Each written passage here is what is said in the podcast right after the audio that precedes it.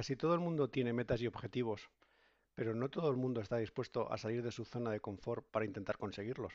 Una cosa es tener objetivos y otra cosa es esforzarse para tenerlos. Sobre eso es en lo que voy, sobre lo que voy a hablar en este nuevo podcast. ¿Te animas a seguirme? Bienvenido a un nuevo capítulo de ¿Y si lo entendiera? de Conrado Martínez. Yo soy Conrado Martínez y aquí eh, te voy a contar algunas historias pues para compartir reflexiones. El capítulo de hoy va sobre la salir de la zona de confort para conseguir nuevas metas y objetivos. Como decía en la, en intro, todo el mundo tiene metas y objetivos. Lo que pasa es que, claro, hay la mayoría de la gente no se esfuerza por conseguirlos o no sale de su zona de confort ahí donde estás cómodo y ya está.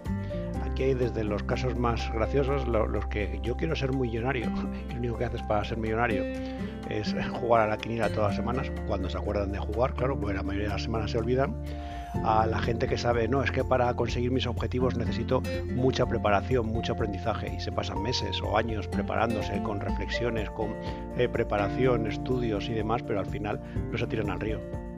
Aquí recuerdo un poco uno de mis posts anteriores que hablaba sobre la reflexión, de reflexión más acción como clave para conseguir las cosas. Hay que saber reflexionar, pero también hay que saber ponerse en marcha y conseguir las cosas. Bueno, lo primero que habría que hacer sería definir qué es la zona de confort, ¿no? La zona de confort, eh, la definición oficial eh, es algo, algo así parecido a como esa zona metafórica en la que estás cuando te mueves en un entorno conocido que dominas. Estás cómodo y, y estás ahí en esa zona que estás cómodo, que no te produce sobresaltos, no tienes incomodidades y que eres capaz, de afrontar un poco con el piloto automático. Esto hay que entenderlo que nuestro cerebro está programado para siempre coger la opción más sencilla. O sea, el cerebro está pensado para la supervivencia y para la supervivencia lo mejor era ahorrar energía. Entonces, entre una opción que consume más energía y otra que consume menos energía, te coge siempre la de menos energía. Por eso la mayoría somos unos vagos y o te esfuerzas y tienes un poco de disciplina o si no, al final nunca, nunca haces nada. Pues con la zona de confort pasa lo mismo. Ojo, que la zona de confort no significa que estés bien, o sea, no, no asimiléis confort a, comodidad, a que algo está bien y demás, no, no, puedes estar en una zona confort de mierda, pero no, no atreverte a salir.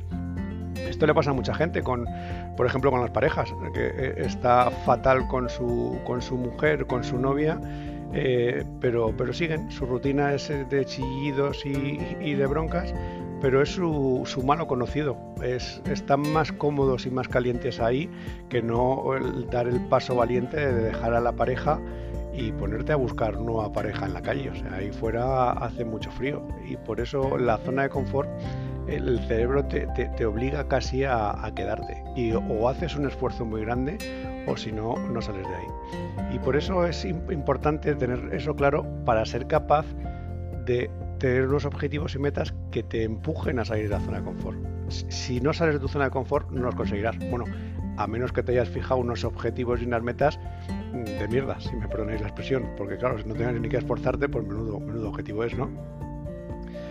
Salir de la zona de confort para aprender nuevas cosas, e, eso e, es lo que se llama la siguiente zona, la de fuera, zona de aprendizaje.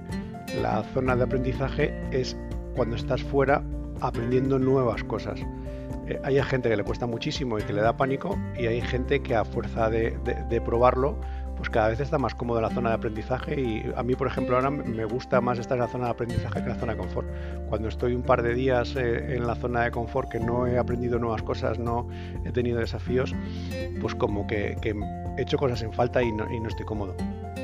Aquí la mejor manera para explicar las cosas es compartir un ejemplo. Yo, por ejemplo, voy a, eh, compartir con vosotros el, ejemplo de, mi blog. ¿vale? Eh, yo como, objetivo, uno de mis objetivos era eh, manejar todas las técnicas de comunicación. Me dedico al marketing y comunicación y, y, me gusta manejar todas las cosas. Con la parte escrita estoy muy cómoda, toda la parte de folletos y demás lo he hecho toda la vida y fenomenal. Escribir también me gusta, pero nunca había tenido un blog, con lo cual dije, oye, pues vamos a hacer un blog. ¿Cuál era el problema con lo de crear un blog personal? Pues para mí, en mi caso, era todo el tema, la parte técnica. O sea, no tenía ni idea de programar. Pero ¿qué hice? Pues mira, me metí en un curso de WordPress, aprendí un poco de HTML básico y con, con la ayuda de los amigos y pidiendo favores y aquí y allá, pues oye, al final he sido capaz de crear un, blog. El primero lo hice todo yo, o sea, la verdad es que me tiré yo a la piscina y, te das cuenta de pequeñas cosas de diseño que, quede más o menos bien, es, es, factible, pero cuadrarlo al detalle, ese detalle te puede matar y te puede consumir horas de cuadrar dos líneas. Y ahí es cuando aprecias de verdad el trabajo de los diseñadores, de lo, difícil que es hacer que todas las cosas cuadren. Pero bueno, ya llevo tres, tres rediseños del blog y diferentes enfoques eh, y, cambios. he cambiado de objetivos, he cambiado de hacer las cosas. Y la verdad es que estaba cómodo y me gustaba lo de escribir y tal. Y ya me di cuenta, digo, joder, es que otra vez estoy en mi zona de confort. Es como esto, ya el blog una vez que está operativo, lo único que tienes que hacer es escribir post, que es la parte que me gusta.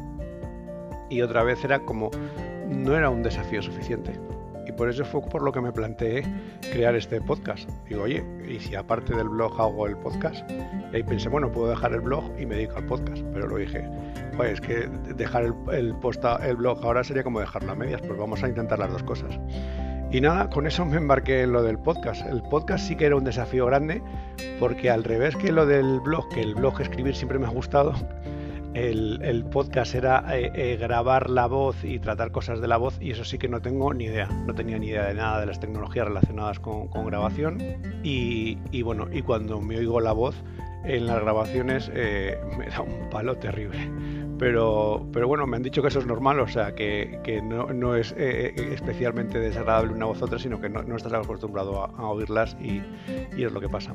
Y nada, con eso me tiré al río y creé mi primer podcast. el, el único podcast que tengo, y si lo entendiera, buscar la plataforma, empezar a grabar, todo manual. He, aprendido con Audacity, que es una la, plataforma técnica en lo que hago, que, funciona, que, todo muy bien. Y la verdad es que estoy encantado. O sea, he pasado malos ratos creándolo, pero al final he conseguido muchísimos momentos de, estos de, flow que se dice, o sea, los momentos que estás, como dicen los deportistas, que estás en la zona o que las cosas como que consigues flujo, que le digas tiempo a hacer algo y ese algo estás bien, o sea, y entonces ahí es como, como que, que ahí es el, retorno de, disfrutar. Aquí es una de las claves de lo, de, lo que yo siempre digo, que de los secretos para ser feliz. Es que para ser feliz no te tienes que poner objetivos y metas tan complicados o que te lleven a obsesionarte con conseguirlos y que yo que sé, que sea cinco años de carrera para conseguirlo y luego otros tres para el máster y luego y al final estás eh, eh, tan centrado en esto que se te olvida disfrutar de la vida o vivir la vida durante, años.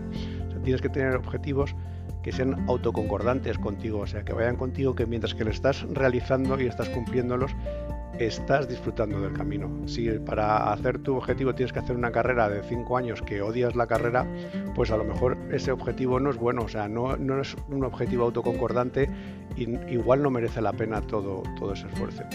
tienes que saber eh, disfrutar durante el camino y hasta cuando llegues a la meta, porque si lo consigues de esa manera, aunque no llegases luego al final a conseguir el objetivo, pues el camino habrá merecido la pena. Eso es un poco de lo que se trata un poco todo esto.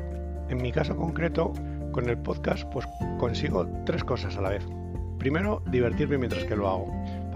Paso, nervios, eh, tengo que grabar, borrar, editar, pero la verdad es que me divierto mientras que lo hago porque escribo sobre lo que me da la gana y entonces elijo temas que me gustan. Segundo, mejoro en mi aprendizaje. O sea, no hay nada que te ayude más a aprender que intentar enseñar. El learning by teaching.